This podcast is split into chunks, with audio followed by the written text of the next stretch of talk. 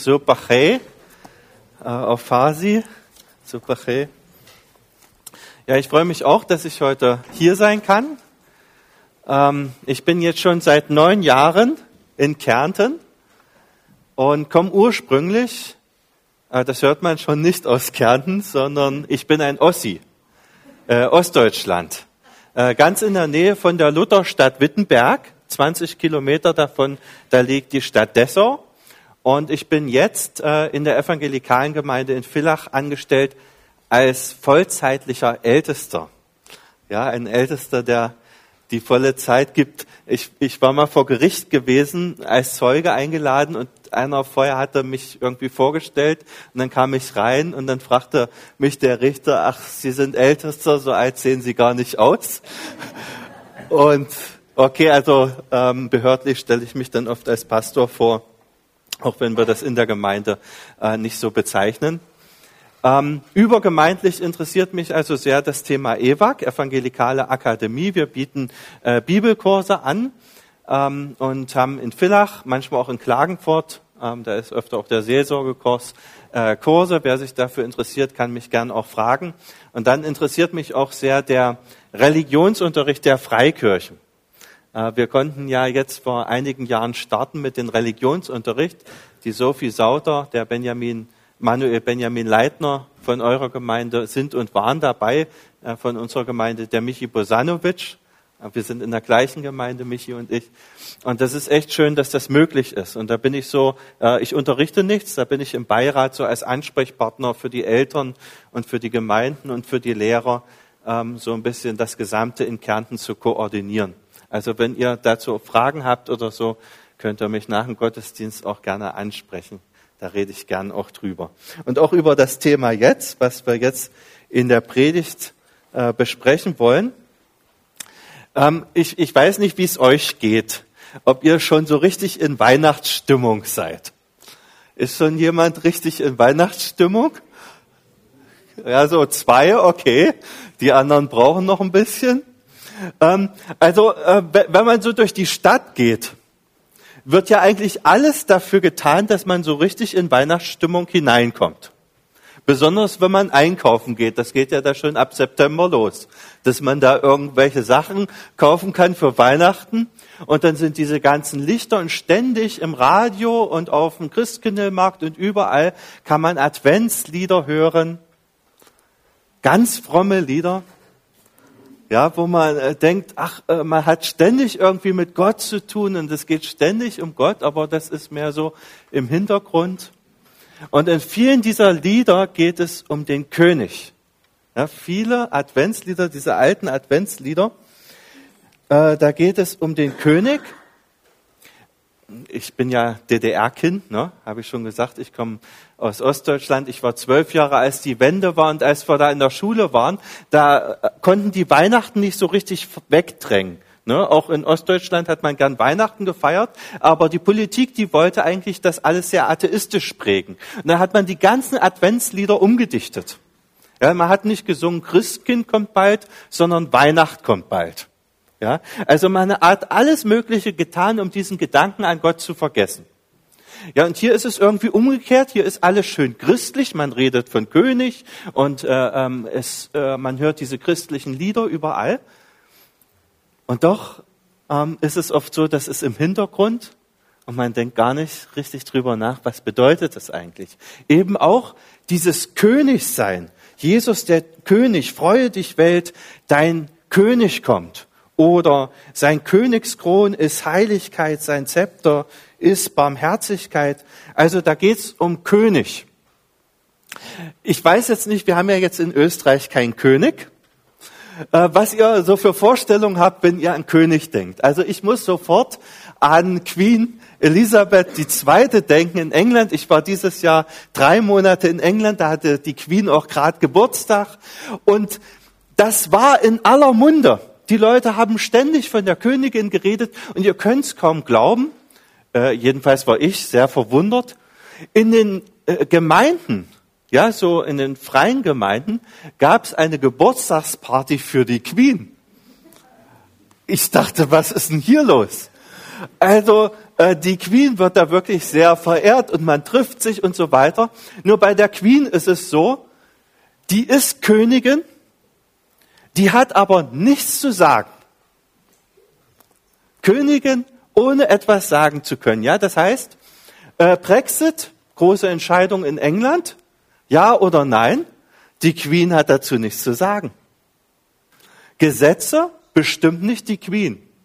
Also wozu hat man die Queen? Die ist zur Dekoration da. Ja, ist so ganz angenehm, so äh, jemanden zu haben zum Repräsentieren, Reden halten, Hände schütteln, sich zu freuen über die Queen. Die ganzen Touristen kommen und schauen sich das an, wie das so läuft. So kennen wir in Europa jetzt Königshäuser. Ja, wenn da irgendeine Hochzeit ist oder ein Skandal und dann ist es ganz interessant. Und ich denke, manchmal ist es so in unserer Kultur mit Jesus, wenn man dann so hört, Jesus der König. Ganz wichtig irgendwie zur Dekoration, man hat es irgendwie so mit drin, ähm, aber ähm, Jesus als einer, der was zu sagen hat, weniger. Und wir können ja jetzt nicht alle äh, Stellen in der Bibel durchgehen, wo es um Könige geht. Ähm, also ich habe mir zwar schon ein bisschen mehr Zeit erbeten, aber ähm, äh, äh, ihr wollt alle irgendwann mal nach Hause und wir wollen uns heute einen Text anschauen. Ähm, da geht's um Jesus als den König und zwar im Buch Micha. Micha, äh, die Verse 1 bis 5. Und du, Bethlehem, Ephrata, die du klein bist unter den Städten in Juda, aus dir soll mir der kommen, der in Israel Herr sei dessen Ausgang von Anfang und von Ewigkeit her gewesen ist. Indes lässt er sie plagen bis auf die Zeit, dass die, welche gebären soll, geboren hat. Da wird dann der Rest seiner Brüder wiederkommen zu den Söhnen Israel. Er aber wird auftreten und weiden in der Kraft des Herrn und in der Macht des Namens des Herrn seines Gottes, und sie werden sicher wohnen, denn er wird zur selben Zeit herrlich werden soweit die Welt ist. Und er, und er wird der Friede sein. Wenn Assur in unser Land fällt und in unsere festen Häuser einbricht, so werden wir sieben Hirten und acht Fürsten dagegen aufstellen, die das Land Assur verderben und dem Schwert und das Land Nimrods mit ihren bloßen Waffen. So wird er uns von Assur erretten, wenn er, wenn es in unser Land fallen und in unsere Grenzen einbrechen wird. Und überschrieben ist es bei mir in der Lutherbibel, der Herrscher aus Davids Geschlecht wird aus Bethlehem kommen. Ich nehme mal an, viele von euch werden den Text schon gehört haben. Nicht unbedingt äh, aus dem Buch Micha, sondern aus diesem Weihnachtsbericht, wo diese drei Königen, äh, äh, äh so heißt es äh, oft äh, in der Überlieferung, diese drei Könige äh, da kommen. Na, man weiß inzwischen auch den Namen und so, steht alles in der Bibel nicht drin. Es steht da, dass Weise gekommen sind, als Jesus geboren worden ist in Bethlehem. Dann gehen sie ja nach Jerusalem zu dem König und fragen, äh, wo ist das denn, wo dieser König geboren wird, ja? Und wen fragt man, wenn man Fragen hat zur Bibel? Äh, fragt man die Theologen. Und die Theologen kommen und die wissen sofort, hier Micha. Im Alten Testament, im Prophet Micha steht geschrieben, dieser König, dieser neue König, der kommt aus Bethlehem. Da kommen irgendwelche ganz weit gereisten, ja, äh, die Leute aus dem Iran oder aus dem Irak, das ist etwa diese Gegend, da kommen die extra bis nach Jerusalem, hunderte Kilometer, und dann acht Kilometer von der Geburtsstadt ist Jerusalem. Und da kommen die Theologen, die schauen in die Bibel, sagen Bethlehem. Was machen die? Nichts. Ja, die bleiben in Jerusalem, die kennen sich aus mit der Bibel, aha, so ist es. Aber die gehen nicht zu Jesus. Die machen sich nicht auf, um Jesus zu begrüßen. Aber diese Weitgereisten, die keine Ahnung haben, die sich mit der Bibel nicht auskennen, die kommen und die gehen zu Jesus. Und das ist äh, der Bericht, den wir meistens kennen, äh, wenn wir diese Prophetie lesen, das, was in Matthäus geschieht. Leute, von denen man es eigentlich nicht dachte, die so großes Interesse am Glauben haben an Jesus. Und Leute, von denen man eigentlich denken müsste, okay, die sind jetzt beschäftigt mit der Bibel, ähm, die müssten, die haben schon viel gehört, die kommen aus dem Volk Gottes. Ähm, da ist es manchmal schwieriger. Hab mich gefreut. Am Freitag hatten wir bei uns in der Gemeinde Weihnachtsfeier. Heute haben wir auch Weihnachtsfeier, heute Nachmittag. Und am Freitag hatten wir extra Asylanten eingeladen. Ähm, ich schätze, es waren 30 oder 40 Muslime da. Äh, also sehr viel. Und ich schätze, so viele Gäste werden wir heute Abend nicht haben. Aber mal sehen. Geht mal dafür, dass so viel kommt. Aber das ist manchmal so, äh, dass Leute, von denen man gar nicht denkt unbedingt, dass die sich für interessieren und was ist da los, dass die sich einladen lassen und äh, kommen und Leute, die es eigentlich besser wissen müssten, die es von der Bibel her kennen, dass die sich gar nicht so ansprechen lassen. Okay, so kennen wir äh, ähm, den Abschnitt zu Micha. Und wir wollen uns jetzt aber mit dem Alten Testament mal ein bisschen beschäftigen. Was steht da eigentlich drin? Was ist da so der Hintergrund bei Micha? Sehr ganz oft so, da hat man so einen Vers, wo Jesus angekündigt wird im Alten Testament. Den kennt man. Aber was war damals eigentlich so gewesen? Was war das Umfeld? Das weiß man oftmals nicht so. Also schauen wir zurück zu äh, Micha 5, Vers 1, da steht, und du Bethlehem Ephrata, die du klein bist unter den Städten in Juda, aus dir soll mir der kommen, der in Israel Herr sei. Was da steht, muss für die Hörer damals sehr erstaunlich gewesen sein. Wir befinden uns in den Text 700 Jahre vor Christus. Und seit dem Jahr 1000 vor Christus war Jerusalem die Königsstadt. In Jerusalem saß der König seit 300 Jahren. Jerusalem war eine ganz bedeutende Stadt in Israel und Bethlehem, das war mehr so für Landwirtschaft. Äh, Gibt es in der Nähe von Klagenfurt so ein unbedeutendes Dorf, Kommt jemand aus einem unbedeutenden Dorf in der Nähe von Klagenfurt? Okay. Ähm, also vielleicht kennt ihr auch Dörfer in der Umliegung. Wir wollten schon einige was sagen, können wir nachher diskutieren. Äh, aber, aber vielleicht äh, könnt ihr euch das so vorstellen. Ähm, hier steht auf einmal was ganz Besonderes über so ein ganz kleines Dorf drin was schon 300 Jahre nicht mehr große Bedeutung gehabt hat. Und Jerusalem, die große, ehrwürdige, ich will nicht sagen, dass Klagenwort äh, eine große, ehrwürdige Königsstadt ist, aber doch größer als manches Dorf. Und eben Jerusalem, diese große Stadt, die wird nicht äh, ähm, erwähnt an dieser Stelle. Bethlehem. Bethlehem heißt übersetzt Brothausen. Ja, da sagt der Name schon, da kommt das Brot her. Aber die Könige? Es gab einen König, der kam aus Bethlehem. Wisst ihr, welcher König das war? Ja, der David. Der kam aus Bethlehem, aber das war lange vorher. Das waren 300 Jahre vorher. Und in der Zwischenzeit haben die Könige eben da in Jerusalem regiert. Und im Buch Micha wird beschrieben, was für ein Chaos in Jerusalem ist und in Israel ist, geistlich. Die hießen zwar Volk Gottes, aber da haben ganz wenig Menschen wirklich nach Gott gefragt zu der Zeit. Die hatten den Namen gläubig, Volk Gottes, aber es war so wenig sichtbar von dem, was es wirklich bedeutet, gläubig zu sein.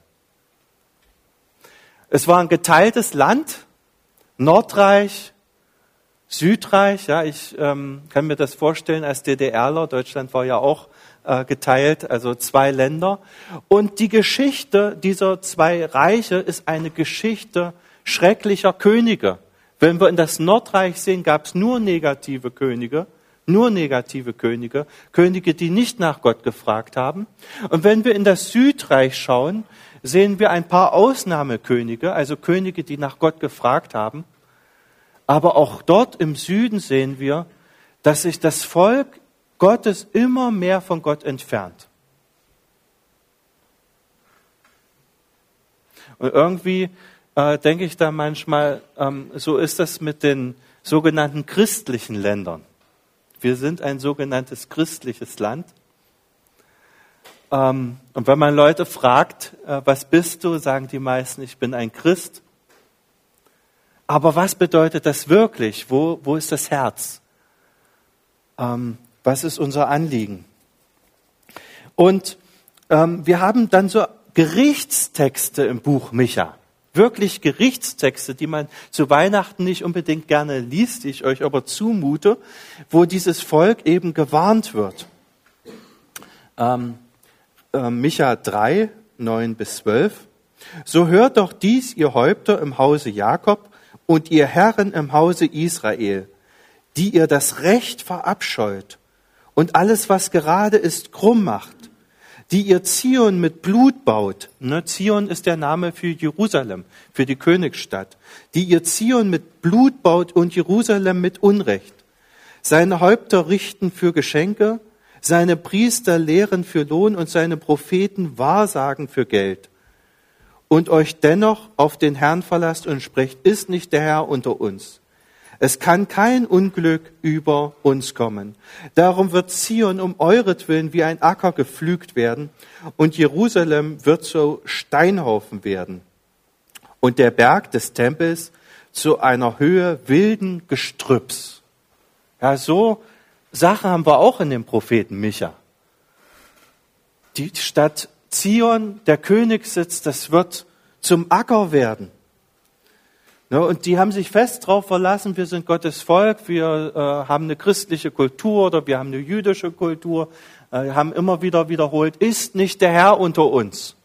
Ist doch egal, was wir sonst machen. Ja, und äh, im Buch Micha wird deutlich, Gott wird das strafen, Gott wird das nicht zulassen. Und diese stolze Königsstadt Jerusalem, die schon 300 Jahre Könige hatte, diese Stadt wird zerstört werden. Das steht da in dem Buch Micha. Ihr müsst euch vorstellen, ihr wärt Jerusalemer gewesen und hättet das Buch Micha gelesen. Jerusalem wird zerstört und Bethlehem äh, wird die Stadt sein, wo der neue Herrscher hervorgeht. Ne? Ähm, so, und das äh, ist das eine, was wir im Buch Micha lesen. Und dann lesen wir auch ganz viele Verheißungen. Also Positives für die Zukunft, dass ähm, Gott in Kapitel 4 lesen wir das, das habe ich nicht auf Folie. In Kapitel 4 lesen wir das, dass äh, Gott ein Friedensreich bringen wird. Schwerter werden zu Flugscharen werden. Es wird keinen Krieg mehr geben. Stellt euch das vor, äh, wenn ihr die Nachrichten anschaut. Aleppo, ähm, die ganze Problematik um Asylbewerber, viele Kriegsgebiete in der Welt. Und dann diese Verheißung, damals mitten in einer Zeit, wo es auch ganz viel Krieg gab, diese Verheißung, es wird einmal Frieden geben für die ganze Welt. Und dann haben wir dieses Kapitel 5, äh, eben wo das angesprochen wird mit Bethlehem. Und der Text bringt Folgendes zum Ausdruck. Der macht deutlich, Gott wird noch einmal ganz neu anfangen. Das, was die Israeliten bis jetzt gemacht haben, das hilft nicht. Die Könige, die Geschichte der Könige ist eine Geschichte des Versagens. Ja, die hatten damals mehr zu sagen als die Queen. Und wenn man sich die Könige, die ganzen Könige anschaut, das ist eine Geschichte des Versagens. Auch wenn man Könige anschaut wie den David. Ja, ähm, wenn ihr diese ganzen tollen Könige auch anschaut, die nach Gott gefragt haben, das ist eine Geschichte, wo man sieht, auch diese tollen Könige, die haben es nicht hinbekommen. Und deshalb bringt der Text zum Ausdruck, Gott wird noch einmal ganz am Anfang anfangen mit dem Königtum. Er wird etwas ganz Neues schaffen. Einen ähnlichen Text haben wir in Jesaja. Jesaja habt ihr vor zwei Wochen oder letzte Woche schon behandelt, aber ich weiß nicht, ob Jesaja 11, Vers 1. Jesaja 11, Vers 1. Da gibt es ein ganz tolles Adventslied dazu. Und es wird ein Reis hervorgehen aus dem Stamm Isais und ein Zweig aus seiner Wurzel Frucht bringen. Ähm, und ihr kennt vielleicht ähm, dieses äh, Lied, ähm, wo es da heißt, es ist ein Ros entsprungen aus einer Wurzel zart. Ähm, von Jesse war die Art. Ne? Und als Kind habe ich das Lied ganz oft gehört. Ich habe es ungefähr so verstanden wie diesen Vers da, nämlich gar nicht. bei, bei, äh, beim Thema Reis denke ich an Essen ne? als erstes, als Kind. Und dann war da noch irgendwas mit Jesse und was bedeutet das eigentlich? Ja, ähm, eigentlich nicht so ein tolles Lied, ja, Weihnachtslieder, aber gar nicht so leicht. Was, was ist denn jetzt damit gemeint? Ja, gar nicht so leicht zu verstehen.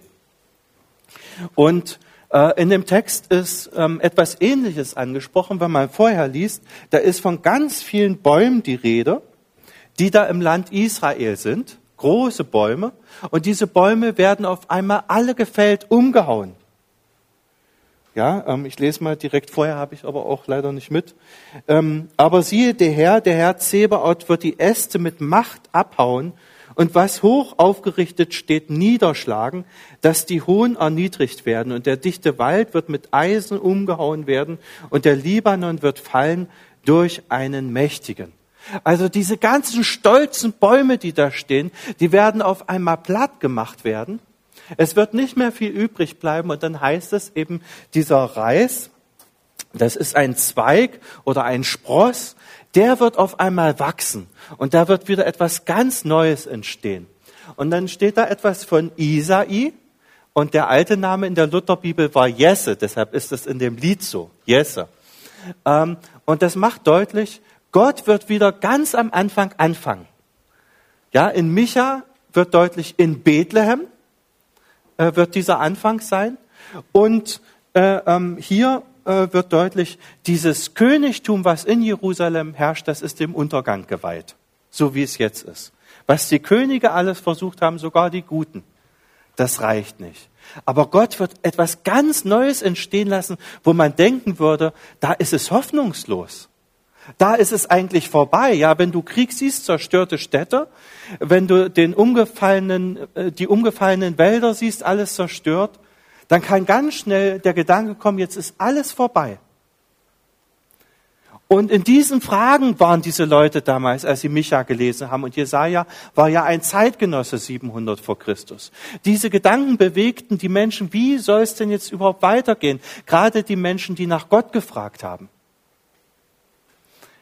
Und ihnen wird verheißen durch den Propheten Micha, Gott muss etwas ganz, ganz Neues machen. Was Menschen da äh, machen, das wird nicht reichen. Ähm, jetzt lese ich nochmal ähm, aus Micha 5, Vers 1 und betone den zweiten Teil noch. Äh, also, und du, Bethlehem Ephrata, die du klein bist unter den Städten in Juda, aus dir soll mir der kommen, der in Israel Herr sei, dessen Ausgang von Anfang und von Ewigkeit her gewesen ist. Über diesen neuen König wird erstmal ausgedrückt, er wird Herr sein. Das heißt nicht wie so eine Queen, die zwar als für Repräsentationszwecke sehr gut geeignet ist, aber keine Entscheidung fällen darf, sondern dieser neue König, der wird was zu sagen haben. Der wird bestimmen. Und dann wird gesagt, und das ist auch erstaunlich, dessen Ausgang von Anfang und von Ewigkeit her gewesen ist. Ein König, der hat natürlich Interesse, ewig zu leben, wie das im Menschen steckt. Und manche versuchen das ja dann irgendwie, äh, dann gibt's dann, wenn sie gestorben sind, Mausoleum oder irgend sowas, dass man sich ständig an diesen König erinnert, große Denkmäler und alles. Aber dieser König, der hier beschrieben ist, der ist anders. Der hat seinen Ursprung schon von der Ewigkeit. Seinen Ursprung von der Ewigkeit. Und das wird ja dann im Neuen Testament entfaltet ja, wo deutlich wird, Hebräer 13, Vers 8, Jesus Christus gestern und heute und derselbe auch in Ewigkeit. Oder Offenbarung 1, 17 und 18, fürchte dich nicht.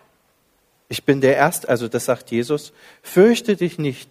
Ich bin der Erste und der Letzte und der Lebendige.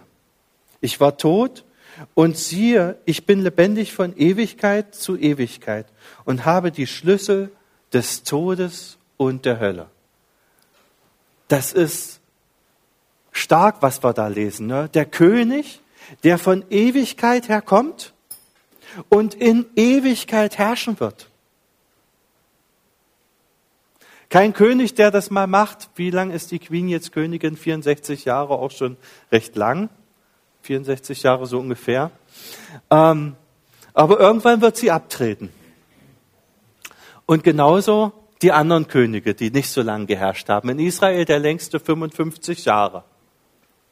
Aber dieser Jesus von Anfang bis zum Ende. Derselbe in Ewigkeit.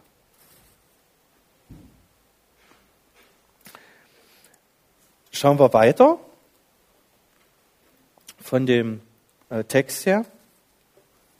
Das ist also diese gute Nachricht, ähm, die dem Volk angekündigt wird. Es wird ein Herrscher kommen, der wird wirklich zu bestimmen haben und der wird noch etwas ganz von Anfang machen. Schauen wir weiter in Vers 2, das ist jetzt wieder nicht schön, wenn man das so liest. Indes lässt er sie plagen. Also so lange, bis das passiert, wird es Schwierigkeiten geben, Probleme. Bis auf die Zeit, dass die, welche gebären soll, geboren hat, da wird dann der Rest seiner Brüder wiederkommen zu den Söhnen Israel. Also dem Volk Israel wird erstmal angekündigt, noch ist es nicht so weit. Noch gibt es diese Probleme und noch ist es wichtig, Umkehr zu tun. Das Tolle bei dem Micha ist, das lesen wir ganz selten, dass als der Micha gepredigt hat, dann gab es wirklich einen König, der gesagt hat, ja, jetzt müssen wir zu Gott umkehren. Der König Hiskia. Und deshalb verschiebt sich das, was an Gericht dann stattgefunden hat, auf Jahre später. Also das geht dann noch mal etwa 150 Jahre. Also dieser König Hiskia, der erkennt, ich muss zurück zu Gott. Und der macht das dann auch. Und äh, das Gericht wird verschoben, aber es kommt dann letztlich doch diese großen Schwierigkeiten und Probleme. Und dann wird angekündigt, dann wird dieser Herrscher kommen und der wird Israel befreien. Und er wird noch viel, viel mehr machen, als Israel zu befreien. Jetzt haben wir hier ein Problem, das haben wir öfter bei den Bibelstellen im Alten Testament. Da wird nämlich, werden zwei Sachen zusammengesehen. Nämlich das erste Kommen von Jesus und das zweite Kommen von Jesus. Ja, das erste Kommen von Jesus zu Weihnachten als Kind in der Krippe, als Baby. Und dann dieses Kommen als König für alle Menschen als König, der das Friedensreich bringen wird, als König, der wieder alles in Ordnung bringen wird. Das erste Kommen, Jesus kommt, um Vergebung anzubieten, um äh, jedem Einzelnen anzubieten, ich möchte König deines Herzens sein. Ich möchte dein persönlicher König sein. Nicht wie die Queen, um zu repräsentieren oder als Dekoration, sondern ich möchte dein persönlicher König in deinem Leben sein. Und wenn ich sage, Jesus, du bist mein König, sage ich damit, du bist für mich das Allerwichtigste, was es gibt. Und dann, das sehen wir gleich dann auch in dem Abschnitt, dann wird es passieren, dass dieser Jesus auf der ganzen Welt Frieden bringen wird und er wird äh, Gericht üben und er wird Strafe üben und äh, er wird überall Gerechtigkeit bringen. Er wird über jeden Menschen das letzte Wort sprechen. Und das ist das, was dann weiter in diesem Abschnitt betont wird, was auch passiert. Also ähm, es wird, äh, äh, es werden Menschen wieder versöhnt und von den Söhnen Israel werden die Leute zurückkehren. Und dann wird er beschrieben als der gute Hirte. Ja, das sehen wir in Vers 3. Er aber wird auftreten und weiden in der Kraft des Herrn und in der Macht des Namens des Herrn seines Gottes. Und sie werden sicher wohnen, denn er wird zur selben Zeit herrlich werden, soweit die Welt ist.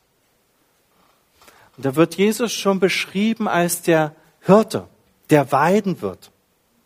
Ja, das sagt Jesus dann in Johannes 10, ich bin der gute Hirte. Meine Schafe hören meine Stimme. Da ist das noch nicht für die gesamte Welt, sondern da ist das für alle, die wirklich ihn als König annehmen. Und dann für die Zukunft wird gesagt, er wird einmal derjenige sein, der wirklich Frieden bringen wird über die gesamte Welt. Ja, das sehen wir dann auch in Vers 4. Und er wird der Friede sein. Wenn Assur in unser Land fällt und in unsere festen Häuser einbricht, so werden wir sieben Hirten und acht Fürsten dagegen aufstellen, die das Land Assur verderben mit dem Schwert und das Land Nimrods mit ihren bloßen Waffen. So wird er uns von Assur erretten, wenn, er, wenn es in unser Land fallen und in unsere Grenzen einbrechen wird. Ich bin sehr gespannt. Vielleicht habt ihr eine Idee, wer die sieben Hirten und die acht Fürsten sind. Ähm, ich muss zugeben, ich weiß es nicht. Ja, ich habe zu Hause etliche Kommentare zu dem äh, Abschnitt gelesen. Also Leute, die sich gut auskennen. Und das Problem war, die hatten alle sehr unterschiedliche Ansichten. Ähm, also ich weiß es nicht. Was wir auf jeden Fall erkennen können, das sind eben äh, ähm, Leute oder Mächte, die diesen Jesus unterstützen werden. Und ähm, diese anderen Länder, die da beschrieben sind, das waren die Hauptfeinde von Israel. Und wenn sie an Feinde gedacht haben, haben sie zum Beispiel an Assur gedacht, ja, an diese Weltmacht.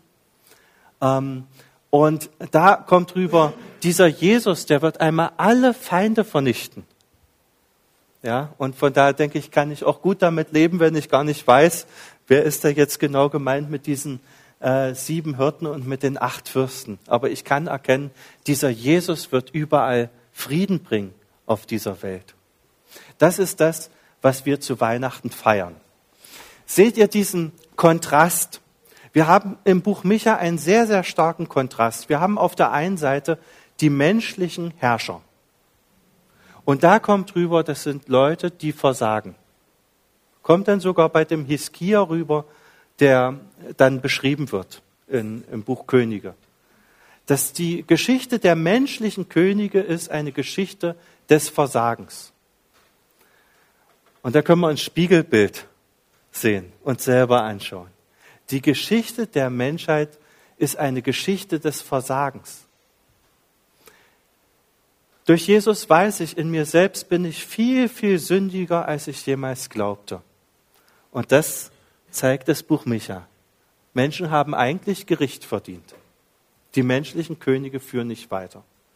Und auf der anderen Seite wird gezeigt, Gott selber muss eingreifen und Gott selber nimmt das jetzt in die Hand. Und der Vorteil ist, da kann nichts schiefgehen, wenn Gott das selber in die Hand nimmt. Und er nimmt das deshalb in die Hand, weil wir durch Jesus wissen können, wir sind durch Jesus viel, viel geliebter, als wir jemals ahnen konnten. Ja, sonst hätte er das ja nicht machen müssen. Sonst hätte er ja gleich sagen können, jetzt mache ich Schluss mit allem. Sondern dieser Jesus kommt aus Liebe, weil Menschen so unglaublich wertvoll und geliebt sind.